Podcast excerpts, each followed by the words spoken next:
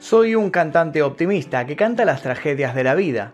Canto al amor y a la vida, que siendo lo más bello suele ser, a veces, trágico. Y tal cual lo dijo Nino Bravo, así sucedió. El cantante valenciano tuvo una vida corta pero intensa. Luego de varias idas y vueltas en su carrera, su naturalidad y su carisma conquistaron poco a poco a la audiencia. Y ahí fue cuando sobrepasó los límites de los artistas que estaban en lo más alto del estrellato hispanohablante. La honestidad de su presencia sobre el escenario llegaba al corazón del público y eso quedó en evidencia al momento de su despedida. Su mayor éxito, Libre, esconde tras su letra una historia que muchos niegan, incluso él mismo, pero por su peso histórico, parecería ser de una verdad absoluta. Y le voy a contar a lo largo de este video de qué trata realmente esta canción. Cuando Nino estaba en lo más alto de su carrera, hubo una decisión que lo llevó al peor camino posible. Él, junto a otras tres personas, debían ir a una productora que se encontraba en otra ciudad. El viaje iba a ser rápido en avión, pero decidieron hacerlo en un auto de segunda mano que el músico había adquirido y ese fue el último viaje que lo condujo hacia la eternidad y quedó fechado el 16 de abril de 1973, el día que murió Nino Bravo.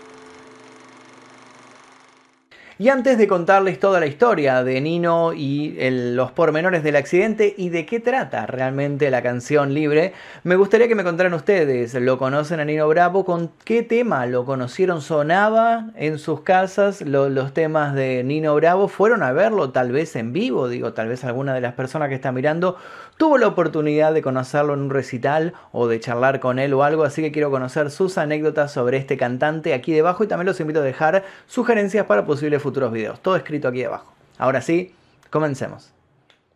Exploración X, mi primer libro, ya se encuentra disponible en todas las librerías. Te dejo el link aquí debajo para que lo consigas en formato físico y en ebook.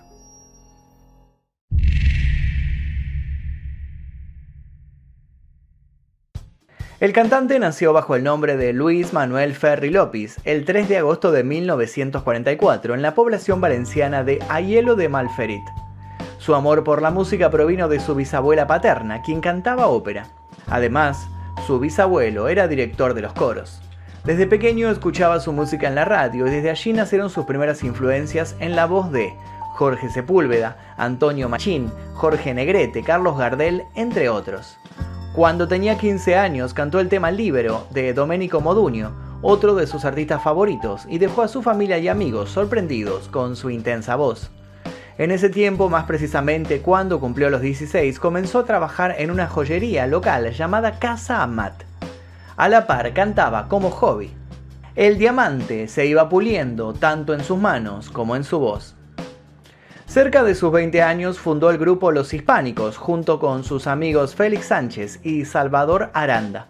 El trío tuvo mucho éxito pero no funcionaron como banda y se separaron pronto. Al mismo tiempo, Vicente López, bajista de los Super Son, le avisó que buscaban un cantante nuevo para su grupo, ya que el anterior vocalista, Carlos Lardíez, había muerto en un accidente de tráfico. Casualmente ese detalle tendría mucho que ver con su propio desenlace, pero eso lo sabremos más adelante.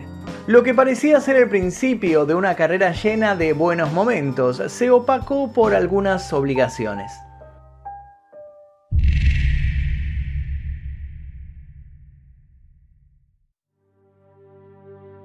En 1966 fue llamado a prestar el servicio militar en la Marina de Cartagena.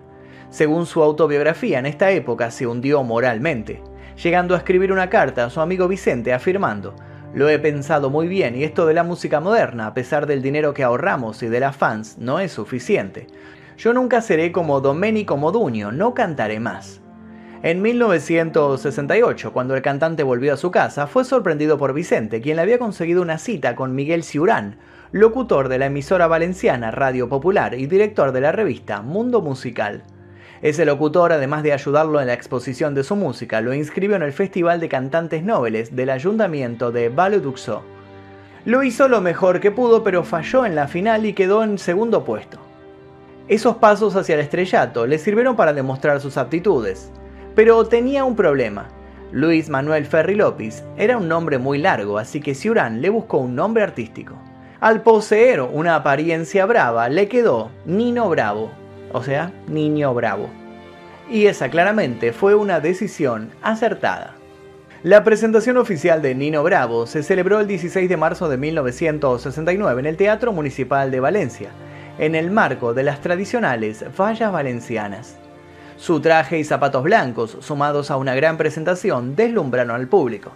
Gracias a este show, la discográfica Phonogram le ofreció su primer contrato, además de un porcentaje por ventas, gastos de desplazamiento y estancia mientras grababa o hacía promoción.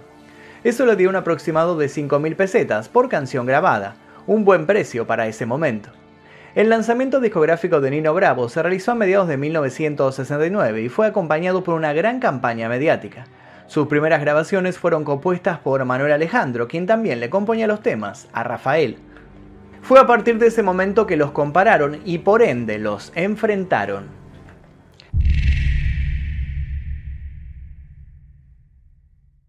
A principios de 1970, Nino Bravo se unió al representante José Merí y surgieron nuevas posibilidades en su carrera. Ese año participó en el segundo Festival de la Canción Española, evento donde seleccionaban al representante español para Eurovisión. Sin embargo, el elegido fue Julio Iglesias.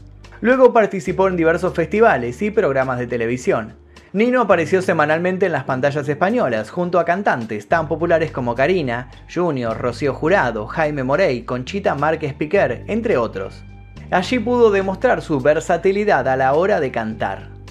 Mes a mes fue grabando diversos temas que con el tiempo se convirtieron en éxitos. Latinoamérica le abría las puertas y luego de pasar por diversos países, Chile lo invitaría a cantar como artista internacional en el 13 Festival de la Canción de Viña del Mar, celebrado en febrero de 1971. Los premios comenzaron a llegar y a finales de ese año recibiría su primer triple disco de oro por el tema Te quiero, te quiero.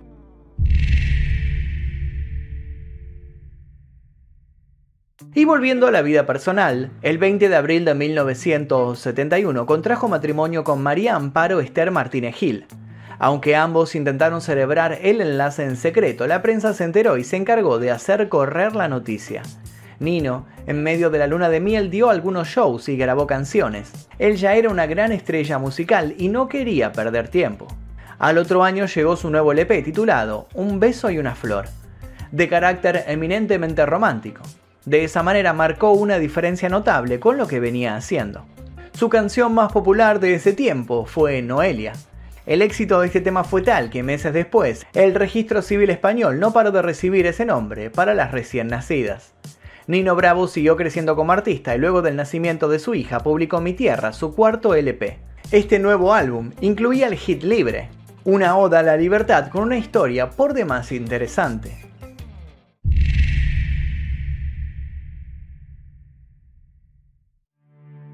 En este tiempo Nino Bravo era solista y tenía un contrato discográfico potente. Si bien la mayoría de los temas eran escritos por otros compositores, las historias que tenían detrás muchas veces eran más interesantes que la canción en sí.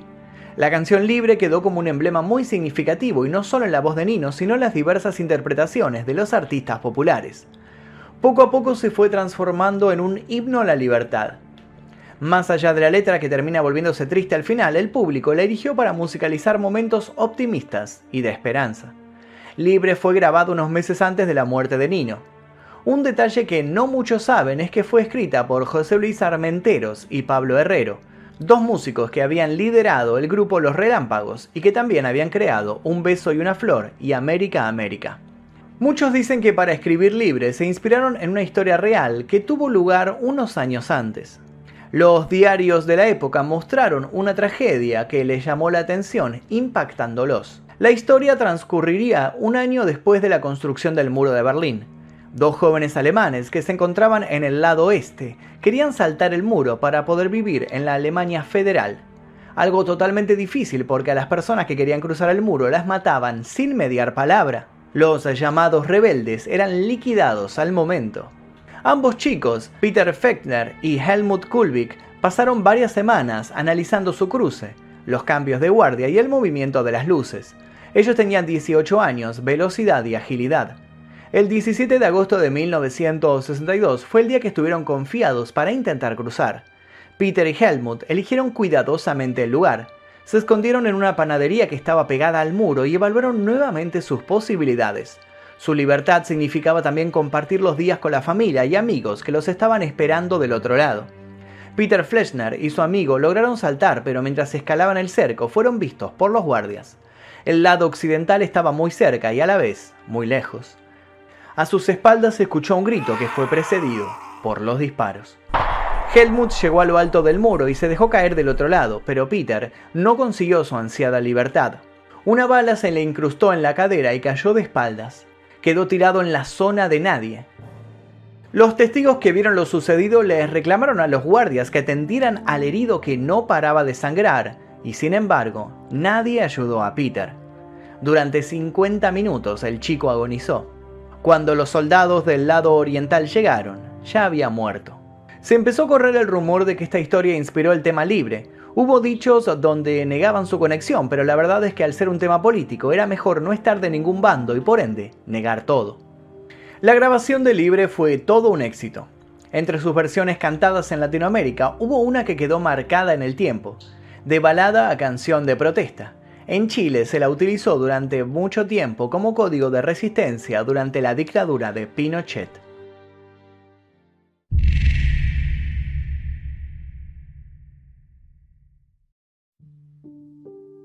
El 15 de marzo de 1973 realizó su última actuación en Valencia y al día siguiente llegó su final. Nino estaba en la cima de su carrera y ya era toda una estrella consolidada. Todo lo que salía de sus cuerdas vocales se convertía en hit y con el tiempo en disco de oro. En esa fecha su mujer estaba embarazada, por lo cual él nunca llegaría a conocer a su hija Eva y tampoco escucharía terminado el disco para el que estaba trabajando y había dejado 10 canciones listas. Durante su último tiempo con vida, Nino Bravo se había convertido en representante del dúo Humo. En medio de la etapa de producción tuvieron que realizar un viaje a los estudios donde habían programado trabajar en conjunto y así poder ajustar los detalles de un sencillo que estaban por sacar. El viaje hacia la productora iba a ser en avión, pero Nino Bravo decidió hacerlo en un auto que habían comprado de segunda mano. El vehículo era un BMW 2800L de 1970 de color blanco que había comprado en Valencia. Finalmente, a las 7.30 de la mañana del lunes 16 de abril de 1973, Nino Bravo, acompañado de su amigo José Jueza francés y el dúo Humo, inició su viaje de Valencia hacia Madrid por la carretera N3. Era un viaje relativamente largo y habían avanzado un gran trecho. Les quedaban más de 350 kilómetros hasta la capital de España. En una de esas paradas se tomaron dos horas para estirar un poco las piernas y luego continuaron. A pocos kilómetros de la localidad de Motilla del Palancar, el viaje tuvo un destino totalmente desgarrador. En una curva cerca de Villarrubio, el BMW se despistó y dio varias vueltas. El accidente fue muy grave. La razón del accidente, según algunas declaraciones, se debió a que Nino se dispuso a darle vuelta a una cinta magnetofónica. En ese momento, el coche se desvió de la trayectoria de la carretera y el conductor dio un volantazo. Esto causó el impacto. Como consecuencia del vuelco, Nino sufrió muchos golpes de gravedad. Cuando llegaron las ambulancias, trabajaron mucho tiempo hasta que sacaron a los cuatro hombres. Su guitarrista, José Juezas, y el dúo Humo, integrado por Fernando Romero y Miguel Ciaburriz, salieron ilesos. Nino Bravo y los heridos fueron trasladados en varios vehículos particulares a Tarancón, a 13 kilómetros del accidente. Las primeras curaciones se las hicieron en un pequeño hospital llamado Santa Emilia. Luego, se trasladó una ambulancia hacia Madrid. Fueron unos largos 80 kilómetros de distancia que recorrieron. En ese extenso trayecto, Nino Bravo se descompensó y finalmente falleció. El cantante fue ingresado sin vida al Centro Sanitario Francisco Franco de Madrid, hoy llamado Hospital Gregorio Marañón. Las causas de su deceso nunca fueron reveladas oficialmente, pero es probable que por no usar el cinturón de seguridad haya sufrido un posible hemoneumotórax y diversos politraumatismos en la región abdominal. Como dato de color es interesante aclarar que el uso de cinturones de seguridad no era obligatorio en ese tiempo, recién cobró vigencia a partir de 1974.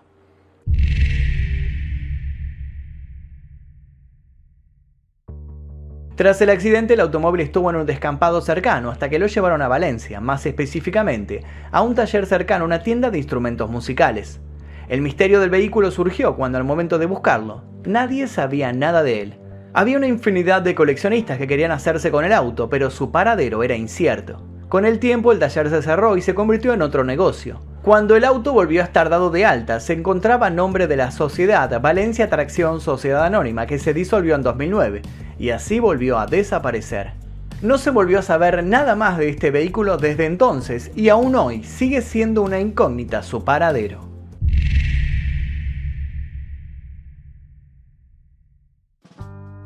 El entierro de Nino Bravo fue en el cementerio de Valencia y más de 10.000 personas lo despidieron. Nino Bravo dejó un gran vacío en España y Latinoamérica. De los sobrevivientes del accidente, la televisión española logró entrevistar a los Humo y ellos dijeron, el accidente fue por una curva, incluso no demasiado difícil, que se abrió un poco. El coche se la dio hacia la izquierda, posteriormente se fue hacia la derecha, y ahí cogimos una cuneta y dimos unas cuantas vueltas de campana. El entrevistador le preguntó cómo habían sacado al cantante y los testigos aclararon que él estaba enojado por lo que estaba pasando. Nino se quejaba, dijeron. Él estaba muy fastidiado, se estaba quejando, quizás fue lo último que notamos de él.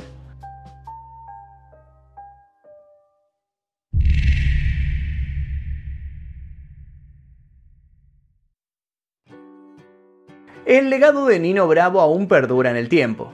Las nuevas generaciones continuaron rescatando sus temas y su manera de interpretar las canciones. El grupo de rock Seguridad Social reversionó Un beso y una flor, acercando el tema a la actualidad. En 2007 se publicaron dos libros enlazados a la vida del músico, y La voz se hizo mito de Guillermo Ortigueira, donde repasa su carrera y una nueva versión del antiguo libro del mismo autor, Nino Bravo, La historia de un hombre bueno. Además de Manolito a Nino Bravo, libro escrito por Boro Aranda, donde se cuentan los inicios del músico. A finales de 2009 se editó en España 40 años con Nino, en este disco se incluyeron 12 de sus canciones más conocidas, en las voces de artistas como Marta Sánchez, David Bisbal, Paulina Rubio, Luis Fonsi, Alex Ubago, Cristian Castro, Rosario Flores y nuevamente Seguridad Social, entre otros. Además, se publicó una biografía oficial de Nino Bravo escrita por Darío Ledesma. Desde la partida de Nino Bravo hubo una gran cantidad de homenajes y en todos ellos se rescató la esencia del cantante. Con el paso de las décadas, la figura de Nino no ha hecho sino resurgir una y otra vez en el panorama musical. Los flamantes discos de duetos sumaron más de un millón de copias vendidas, un musical sobre su vida que ha recorrido España y Latinoamérica, su propio museo en Ayelo de Malferit y numerosas calles llevan su nombre en España. Nino Bravo aún vive en el corazón de miles y miles de personas que le recuerdan y admiran cada día más. Y ahora quisiera que me cuenten ustedes cómo conocieron a Nino Bravo, si tuvieron la oportunidad de escucharlo en vivo, tal vez alguno de ustedes llegó a conocerlo, a pesar de que murió muy pronto en su carrera, estoy seguro que alguno de ustedes lo vio en algún recital o tal vez lo saludó, tal vez habló con él. Eh, ¿Qué tema era el más escuchado en su casa? Y demás cuestiones que se les ocurran sobre este gran cantante. Quiero leer sus comentarios aquí debajo y también les pido sugerencias para posibles futuros temas en el canal. Yo les dejo un par de videos aquí para que sigan haciendo maratón y sin nada más que decir me despido. Mi nombre es Magnum Mefisto y esto fue El Día Que...